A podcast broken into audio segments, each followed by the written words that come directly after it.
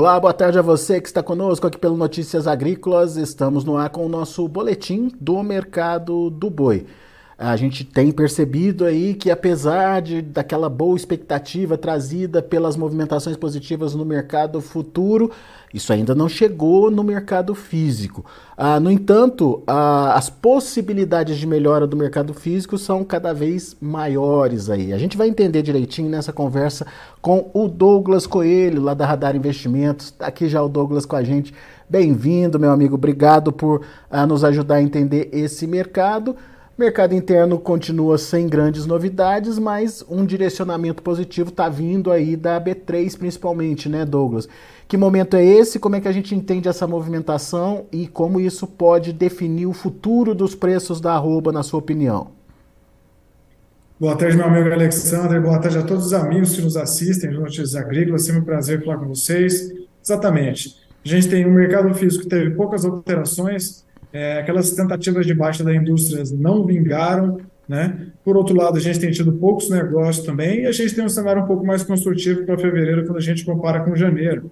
Né? A renda disponível da população em fevereiro tende a ser maior do que em janeiro, a gente tem carnaval no final do mês, a gente tem um cenário do nosso principal importador, que é a China, saindo é, de um feriado lunar com apetite, né, com novas plantas habilitadas, que é o caso da Mozarlândia, que foi reabilitada, né, Indonésia também, que 11 plantas foram novas habilitadas para lá. Então a gente tem ventos mais construtivos quando a gente olha para as próximas semanas, olhando para o mercado externo, e um cenário micro aqui, olhando para o mercado interno, possivelmente melhor. Então a gente viu os preços do mercado futuro indo na frente em relação ao mercado físico, né? O mercado físico ainda um pouco mais travado, mas vamos dar uma olhada bem de perto dessas escalas de abaixo nas próximas semanas, que isso vai ditar o ritmo também dessa da dinâmica de preço no mercado físico. Né? A gente vê que as escalas não têm evoluído com vigor, apesar das exportações estarem bem vigorosas aí quando a gente olha para outubro, novembro, janeiro, possivelmente é, esse último mês agora vai ser divulgado também. Pois é. é, é quando você fala das escalas, qual o tamanho médio dessas escalas hoje, Douglas? As escalas giram ao redor de 5 dias úteis, já ficaram mais próximos de 5.4, 4.5, estão patinando ao redor desse patamar. Muito bem. Uh, então a gente tem aí a chegada do início do mês. Você acha que já é um motivo de mudança aí da, da de, de, demanda? É, isso pode refletir na arroba ou não nesse momento ainda? Não, nesse momento a gente está vendo ainda preços pressionados na carne no atacado, mas uma exportação bem vigorosa e tentativas de compra entre 280 e 285 que não levaram volume no mercado físico. Possivelmente essas escalas de abate é, ficarem um pouco mais enxutas, se, o, se, os volumes no atacado também derem uma enxugada, a gente pode ver tentativas de preço acima desses patamares. Né? Claro que pontualmente a gente já viu negócio de 290, 295 nos últimos dias para atender alguma necessidade especial da indústria, principalmente exportadora. Né? É, o mercado externo está fazendo sua parte, está levando boa parte da produção, agora o mercado interno também precisa dar uma força para a gente ver esse movimento guinar no mercado físico, como guinou no mercado futuro. Deixa eu ver se eu entendi. Então, é, é, o mercado ainda continua como referência 280 a 285. No entanto, é, os compradores estão tentando é, evoluir com as compras nesses preços, mas estão encontrando dificuldade, Douglas, é isso? Exato, o volume negociado nos últimos dias tem sido bem pequeno, nossa referência aqui na Radar Investimentos está em 287, pontualmente a gente já viu negócio de 290, 295 em São Paulo, né, para atender necessidades especiais. Mercado futuro foi bem na frente, já com, com essas reabilitações, com a expectativa de China voltando com maior apetite do feriado lunar. Então, existe um ágio hoje no mercado futuro em relação ao mercado físico. A tendência é que o mercado futuro é esse, esse ágio no mercado físico dá alguma oportunidade para o frigorífico e para os próprios pecuaristas conseguirem travar preços melhores, mas que o mercado físico também, conforme essas escalas de abate é, vão avançando, né, vão é, sendo trabalhadas, buscar preços maiores, já que preços abaixo de 280 e 285 tem sido bem difícil a gente ver volume e negociação para aliviar essas escalas de abate. Boa. Agora você falou também do mercado interno e principalmente da carne no atacado, né, que está pressionada nesse momento. Que pressão é essa e, é, e como isso está funcionando para limitar uma alta do boi nesse momento? Perfeito. Acho que em janeiro a gente teve uma queda aí de 20, 25 centavos da carcaça casada, né? A carcaça saiu de 18,25 para praticamente 18 reais, 17,99 hoje. É, é uma queda, ou seja, há dificuldade de venda no mercado interno, mas é mais do mesmo, é como se esperado. Né? Janeiro é o pior mês de consumo, que a gente tem uma renda disponível da população mais curta, com impostos, com material escolar da criançada, enfim, dívidas assumidas no ano anterior. Então, janeiro tem uma dificuldade sim em escoar a produção, mas essa queda de 25 centavos aí está bem dentro do esperado. Né? É, nada mais é que é, um mês ruim de venda sendo um mês ruim de venda. Né? Então, a gente acredita que fevereiro possa ser é, tipicamente melhor. A gente vai ter um carnaval no final do mês de fevereiro, justamente próximo da liquidação dos contratos do boi futuro na Bolsa. A gente tem também um alívio da renda disponível da população no mês de fevereiro, ao longo do mês de fevereiro, quando a gente compara com janeiro. E, e, e me diz uma coisa, você falou aí dessa questão ah, da, da possibilidade aí de, de, de, dessa queda, aliás, do, do preço no atacado, mas no varejo também recuou, Douglas? É, o varejo, a, as mudanças são bem mínimas, né? São bem tímidas. A gente pode ter alguma promoção de cortes grill, né? Principalmente pontual numa região ou outra, tentando escoar parte desse estoque do varejo, mas quando a gente olha para a cadeia como um todo, as variações de preço no varejo são bem mais tímidas quando tem no atacado, né? Boa parte da margem fica no varejo e eles conseguem administrar bem isso, ou seja, é, recursos de preço são menores, menor, em menor proporção e bem mais espaçados quando a gente olha para o atacado. E tem a concorrência das proteínas alternativas ainda? Sim, sim, sem dúvida. Acho que em janeiro a concorrência do frango e do suíno é até maior quando a gente compara com os outros meses, né? Com os meses mais típicos aí de churrasco, os meses de festa também. Bom, então, analisando o mercado interno, a gente até pode ver uma firmeza, mas não dá para esperar uma mudança muito grande das expectativas de compra mercado se afirma, mercado pode até mudar de patamar, mas não, não seria o motivo aí é, de evolução dos preços, certo? Isso, o mercado interno nesse momento ele tem travado altas mais expressivas. Né? Uhum. Agora, essa mudança de cenário poderia vir com as exportações se concretizando, se firmando aí? Você falou da volta da China.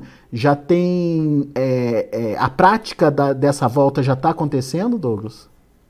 Essa volta da China é mais demorada. Os primeiros sinais que a gente tem são de dados de circulação, né, de demanda lá na China é, os próprios políticos lá também têm sinalizado uma política mais expansionista nos últimos dias. A gente viu mais estímulos do setor imobiliário, uma província ou outra até é, deixando para trás aquela limitação de filhos por casal. Então a China está com uma política expansionista e quer dar fôlego para a economia. Mas essa mudança, essa percepção, ela vai vir mais é, mensal, é mais em longo prazo do que em curto prazo. Né? Os primeiros sinais são positivos, mas pelo menos para as exportações, quando a gente olha como um todo, tipicamente China volta mais vigorosa a partir de final de fevereiro, a partir de março. É, né?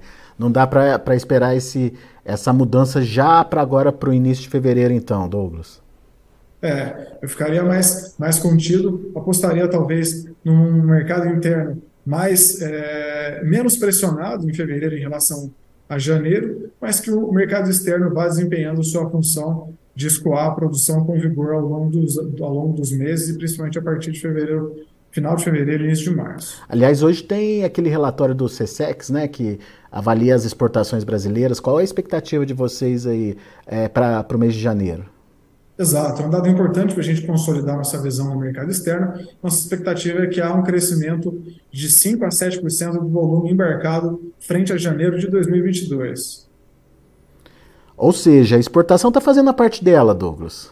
Sem dúvida, sem dúvida. Né? Acho que o mercado interno é, passa por um momento difícil agora, é mais do que esperado, né? janeiro é um mês ruim de venda, então está dentro das expectativas dos agentes do mercado, mas o mercado externo tem surpreendido positivamente desde setembro, desde outubro do ano passado. Possivelmente deve surpreender também ao longo dessas semanas, nesse mês, enfim. É, como a gente olha para o curtíssimo prazo aqui. Mas precisa de uma China mais vigorosa nas compras para é, ser suficiente para mudar de patamar de preço, certo? Exatamente. E uma ajuda também no mercado interno. Boa, Douglas. Vamos ficar de olho no que está acontecendo então. Por enquanto, meu amigo, muito obrigado pela participação, pela, uh, por dividir com a gente aí um pouquinho do que você está vendo no mercado. Volte sempre, Douglas. Eu que agradeço pela oportunidade, meu amigo Alexandre. Contem conosco aqui da Radar Investimentos. Um forte abraço. Valeu, até a próxima. Tá aí, Douglas Coelho, Radar Investimentos aqui com a gente.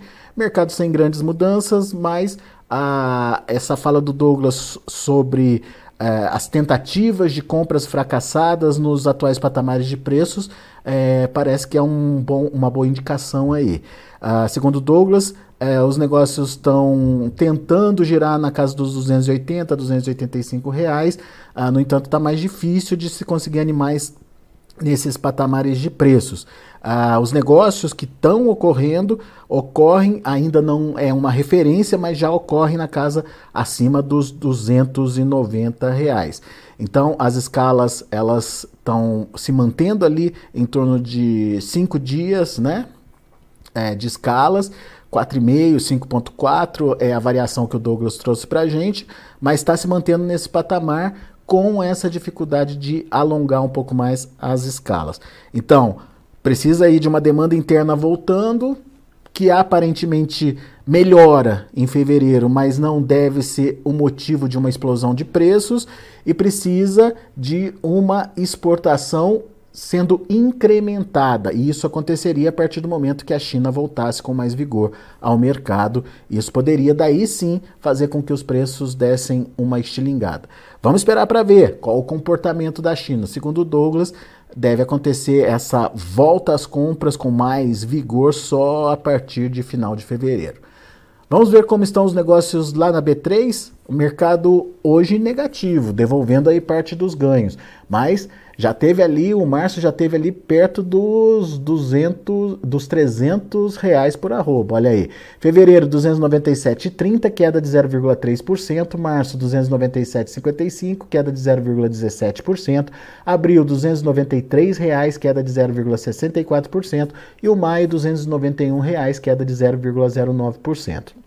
Indicador CPEA ontem é, fechou com queda de 0,22% a R$ 288,70. São os números do mercado do boi. A gente fica por aqui. Agradeço muito a sua atenção e a sua audiência. Continue com a gente.